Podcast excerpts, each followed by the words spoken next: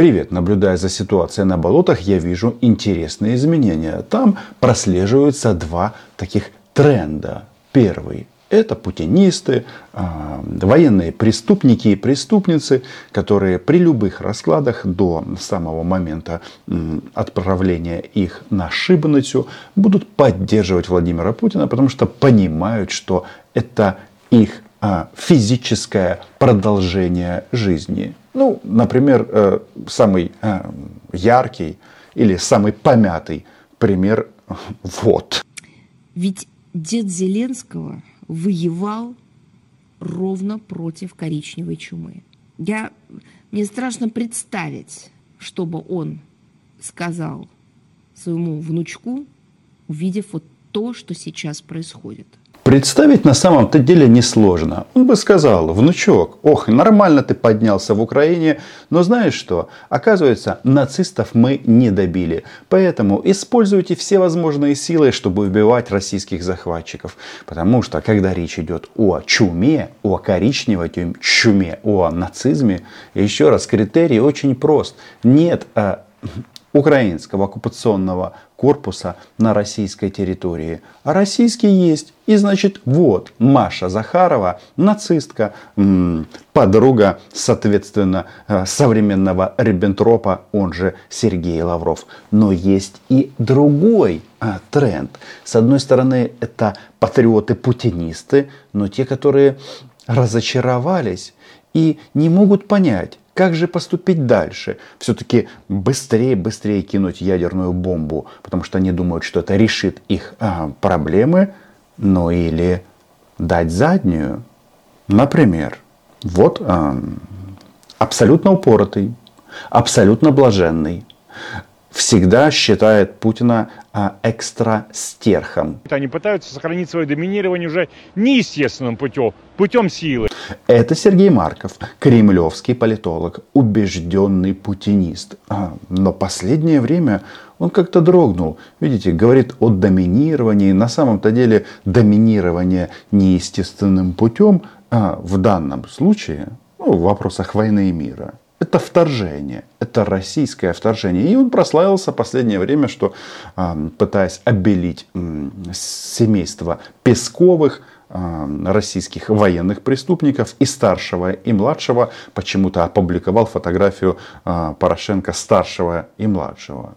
Но вот даже этот товарищ дребезжит, дребезжит публично.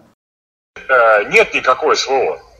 Есть война, мы до сих пор не можем определить с кем. Если на войне, как они говорят, непонятно с кем, а, то ли США, то ли Украина, украинцы убили десятки тысяч российских оккупантов, что будет, если а, вот эти вот страны, которым они все время грозят, реально а, вступят в это противостояние.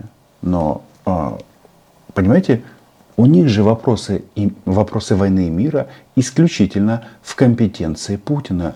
И вот мы видим, как этот блаженный, а, может быть, он просто чувствует вот этим местом, на котором сидят, что пора немножечко м- перекрашиваться.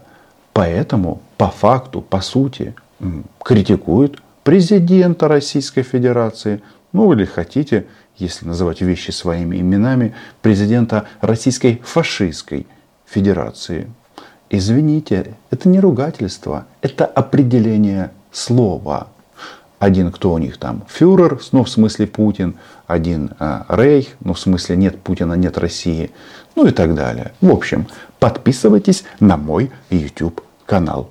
Да, называем вещи своими именами. Украине объявлять войну. Хм, Украина, во-первых, братский народ, а во-вторых, Украина не существует как независимое государство. А, это оккупировано. А назвать э, оккупированной стороной, кому? Американцы будем а, войну объявлять? Э, ядерная держава ядерной державе? А почему бы и нет? Давай, давай. Ну а что? Или э, кишка тонка. Или э, ситуация в Бахмуте очень многому вас научила. Ведь заметьте, когда эти уроды говорят о том, что они воюют с НАТО, на сегодняшний день ни один солдат Североатлантического альянса не пострадал. Может быть, даже получил массу удовольствия во время переброски военной техники, которая передается Украине. И вот, а, что он говорит, Украины нет, да, сказал Марков. Вот публично заявил а, одному из фашистских телеграм-каналов, открываем его телеграм-канал, что пишет этот блаженный, все выглядит забавно. Значит, разговор с Зеленским этот товарищ характеризует как признание Китаем легитимности Зеленского как президента Украины, а не марионетки США. Ничего себе, это не нож в спину, это нож в спину и такой мощнейший китайский поджопник.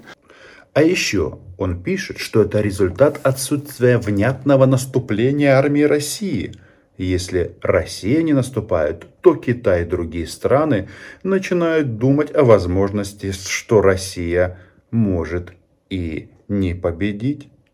Но это же чистая зрада.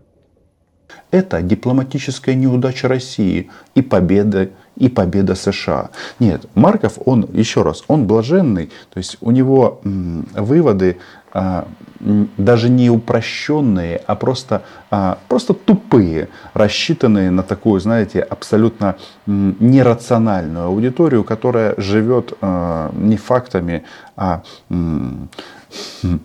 любовью к маньяку к маньяку Путину. Так вот, любовь проходит, любовь-морковь. Ну, в общем, тоже это сложно. Никак такие решения э, найти не могут, но всем понятно, что СВО провалилось. Всем понятно, что не только СВО провалилось, после этого провалилось.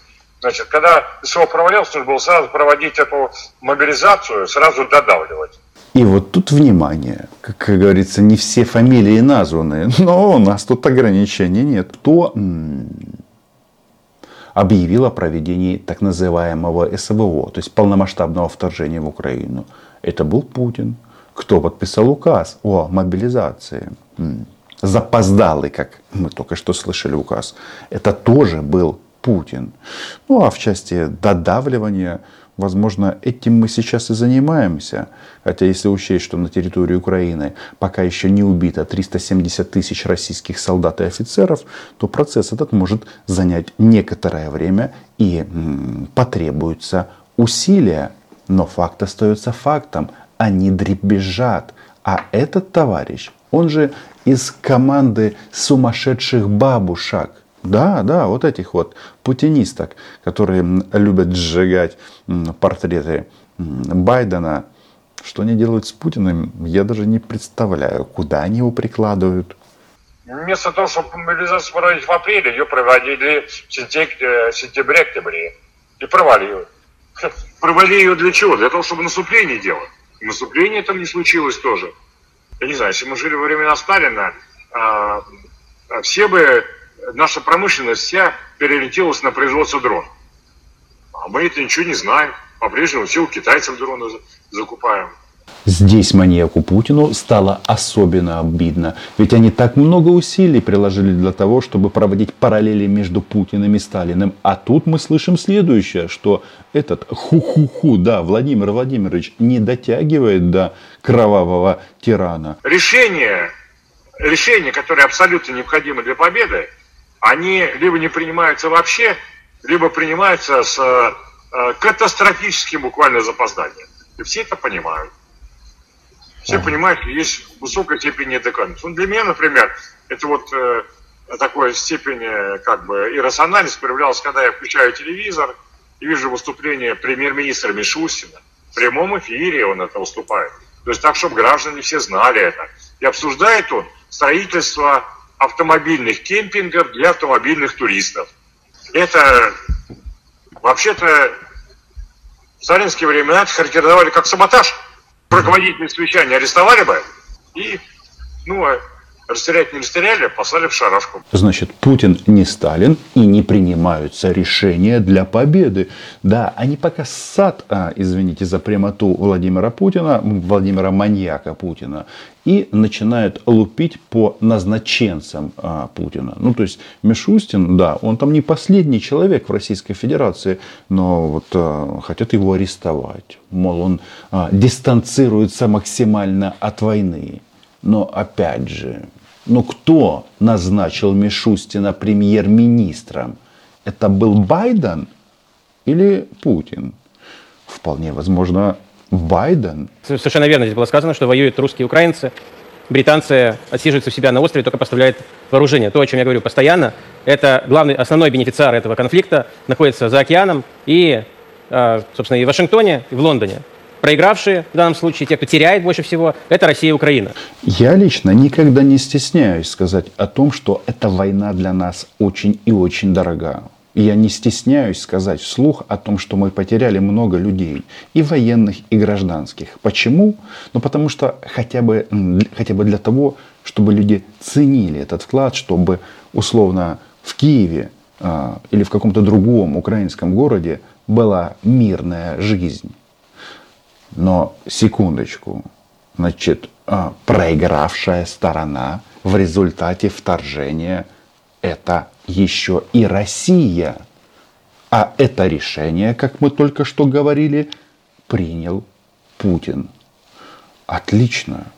Еще раз, воюют украинцы с российскими оккупантами, с российскими нацистами, как мы уже выяснили, такую позицию с вероятностью 110%, нет, только 100, поддерживал бы, поддержал бы и м, дед Зеленского. Открыто заявляют, что они сделают все возможное, чтобы анонсированное в ближайшее время контрнаступление вооруженных сил Украины было успешным. Представляете? Даже не скрывают, что именно они стоят за всем этим самым военным планированием. Не просто тактическим наведением, о чем мы говорили неоднократно, теперь уже и в стратегическом плане выстраивают всю там диспозицию. Также коллективный Запад устами всех своих представителей открыто требует, чтобы Россия понесла максимально возможный ущерб. Тем самым в очередной раз громко подтверждают свое прямое участие в конфликте. Как-то заскурило это кремлевское пи-пи-пи-пи э, слово, которое сюда надо вставить. Напишите в комментариях, потому что на этом канале мы не используем ненормативную лексику. Но по факту, то есть а, не хватает вот этой, знаете, а, дефиниции, мол, Запад пересек красную линию или очередную красную линию, или желто-бордовую или какого-то другого цвета. Но ну, страны, которые являются союзниками Украины, входят в антифашистскую, а, антироссийскую коалицию, это 54 государства. И информация о том, что поставляется Украине, она во многом публичная. Может быть, даже чересчур. Да, у нас и леопарды, и челленджеры, и F-16 будут вместе с Абрамсами. Но вывод какой?